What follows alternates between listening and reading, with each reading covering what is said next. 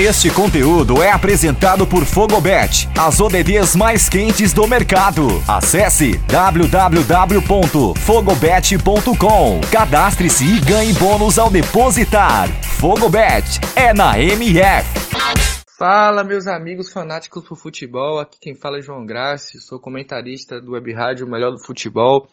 Vou aqui falar um pouco agora sobre esse domínio brasileiro que tem acontecido nas competições continentais. É a gente que vai ter um fato inédito, né? O Brasil fazendo dobradinha nas duas finais sul-americanas, tanto na Libertadores como na Copa Sul-Americana, em, em que o Palmeiras vai enfrentar o Flamengo na final da Libertadores, enquanto a Copa Sul-Americana será decidida pelo RB Bragantino, que vai enfrentar o Atlético Paranaense.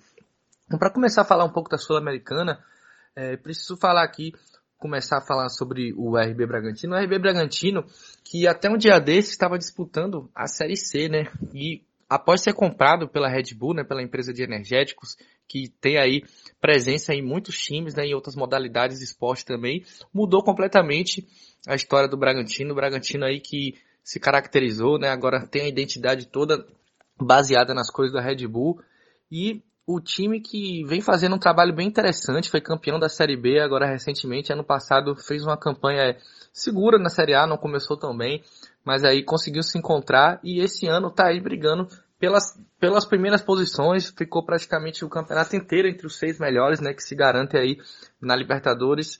É um time que vem jogando um futebol bem interessante, é treinado pelo Maurício Barbieri, um time ofensivo, muito bom de se assistir. Tem alguns destaques aí como o Coelho, como Arthur, o Ítalo. É, eu tinha o Claudinho antes, né, no passado e o início desse ano, mas ele foi vendido para o Zenit. O Bragantino não sentiu sua falta. É um time aí muito bem treinado, um time coletivo. Assim como o Atlético, de, o Atlético Paranaense também é um time a se destacar, principalmente pela sua gestão, né? É um time que vem evoluindo aí nos últimos 20 anos disputou muita coisa, foi campeão já da Sul-Americana, foi campeão da Copa do Brasil, muitas vezes com investimento aí menor do que times que disputava contra. É realmente um time também interessante. O Atlético que estava sem técnico, estava sendo comandado aí pelo Paulo Torre e pelo Lazzaroni revezando e agora contratou para sua comissão técnica o, o treinador ali, que era do Botafogo, o Alberto Valentim, né? Ex-Botafogo, ex-Vasco, ex-Arábia, já treinou muitos times aqui, já fez um bom trabalho no Palmeiras também. O Atlético aí, que é um exemplo, como eu falei, de gestão, né? Um time que vem evoluindo.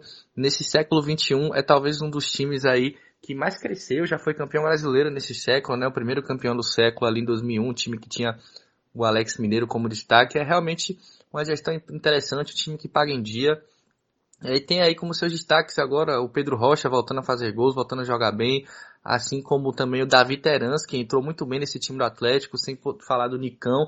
É realmente uma equipe que cresceu muito no século XXI e vem aí é, merecendo estar tá também na semifinal da Copa do Brasil. É uma equipe que realmente cresceu demais. Então, são duas equipes aí, né? Tanto o Bragantino como o Atlético, que são exemplos de boas gestões. Então, o Bragantino aí com injeção de dinheiro, né? Que sempre tem uma ajuda, mas também é uma boa gestão, né? Tem um trabalho muito interessante do seu treinador Maurício Barbieri. E o Atlético, um time que conta muito com seus sócios, é um time forte dentro do seu estádio, um time que tem aí uma gestão séria, que paga em dia, né? Um time que até costuma brigar com alguns, ter algumas lutas, né? Como por exemplo a questão de não assinar o pay-per-view com a Globo, um time que tenta ser o máximo independente possível. É uma equipe aí realmente organizadíssimo, né? E agora para falar um pouco da Libertadores, Palmeiras, né? Palmeiras que surpreendeu a muitos, eliminou o Galo com o seu estilo de jogo que a gente já conhece, né? Um Palmeiras que se fecha muito na defesa, um time que se defende muito bem e tenta jogar de forma mais direta nos contra-ataques, é um time que não é exatamente o time que gostaria de ter tanto a bola e conseguiu desse, desse jeito anular o Atlético Mineiro, né, nesses dois jogos, principalmente no primeiro jogo, o Palmeiras permitiu com que o Atlético criasse muito pouco e após sofrer um gol, conseguiu aproveitar ali de uma falha do zagueiro do Atlético para poder empatar e levar o jogo no Mineirão lotado, né? O Palmeiras aí que não era apontado como favorito para o jogo, até por mim mesmo, e conseguiu aí é, bateu fortíssimo o time do Atlético Mineiro. O Palmeiras também, que é outro exemplo de gestão que vem dando certo. É um time que venceu muitos títulos nos últimos anos, né? Venceu a Copa do Brasil em 2015, venceu o Brasileirão em 2016 e 2018. É o atual campeão da Libertadores, não podemos deixar de falar isso. E também o atual campeão da Copa do Brasil.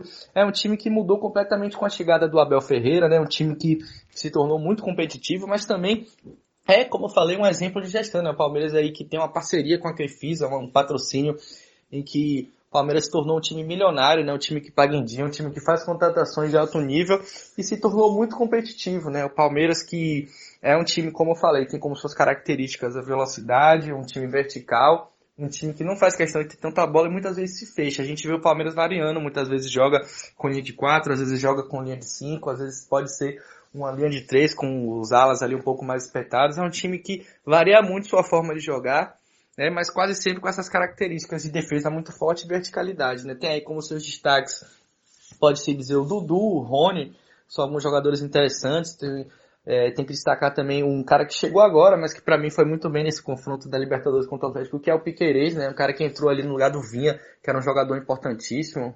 É, o Atlético que o, Palmeiras, que é realmente uma equipe organizada, estava sendo muito criticada, muito cobrada, o clima estava um pouco tenso lá, já que o Palmeiras tinha sido eliminado na Copa do Brasil precocemente e não está conseguindo é, chegar ali tão perto do líder, né? Tá até disputando nas cabeças da tabela, mas ainda não conseguiu chegar na liderança em nenhum momento. Então é um time que estava sendo pressionado.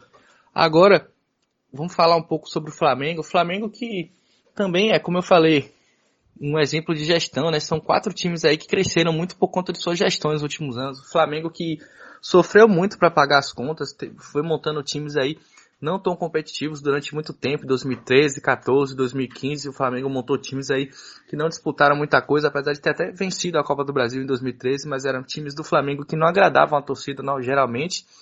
Até que com a chegada do Eduardo Bandeira de Mello, né, que foi um cara que ajudou muito nessa questão das finanças do Flamengo, o Rubro Negro conseguiu mudar de patamar, começou a contratar, começou a se tornar um time equilibrado financeiramente e atualmente se tornou uma potência, um time que arrecada muito, é um time que tem uma torcida gigante que joga junto, né? Um time que tem um patrocínio também que é, paga muito bem. É realmente uma equipe aí que se organizou muito bem e agora com Rodolfo Landim continuou essa gestão, né? Continuou esse trabalho e melhorou a sua gestão da diretoria de futebol, né? O Flamengo começou a apostar em contratações de, de, é, de, menos risco, né? Contratações que o Flamengo investe bastante, mas são nomes aí, muitas vezes nomes badalados, nomes certeiros para chegar e resolver a parada, né? O Flamengo que tem os destaques, como a gente já sabe, Gabigol, Bruno Henrique, Arrascaeta, Everton Ribeiro, jogadores aí do mais alto que late. Fora as contratações recentes, como a contratação do Davi Luiz, do Anderson Pereira, que entraram bem no time. Jogadores aí bem interessantes, né? Também tem que destacar que o Diego Alves, que está fazendo uma fase final de Libertadores muito boa. Flamengo que enfrentou o Barcelona nessa semifinal e atropelou o Barcelona, venceu por 4 a 0 no confronto no agregado. Foi bem nos dois jogos, conseguiu aí é, com a chegada do Renato Gaúcho, né, mudar de patamar. Renato conseguiu ali organizar mais o time, colocou o time para é, fez o time se tornar uma equipe é um objetivo, um time que chega no gol em poucos toques, é um time que aproveita muito bem os espaços, sabe ali trocar passes, ainda tem algumas falhas defensivas, é verdade, mas é um trabalho que ainda tem muito a evoluir. O Flamengo chegou na final com muitos méritos, né? É um time aí que possivelmente tem o melhor elenco do país, jogadores aí de muita qualidade. Então, o que eu queria dizer com tudo isso é justamente que os quatro times aí que estão em finais sul-americanas são exemplos de boa gestão, né? Time que pagam em dia, times que contratam, times que arrecadam.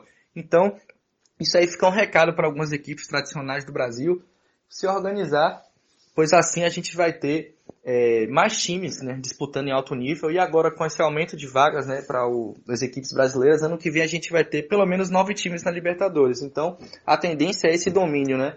Se juntando com organização de, gestão, com a organização administrativa, esse domínio pode aumentar mais ainda com esse aumento das vagas para as competições sul-americanas. E você, o que, é que você acha? Você acha que a tendência é o Brasil continuar dominando o cenário sul-americano?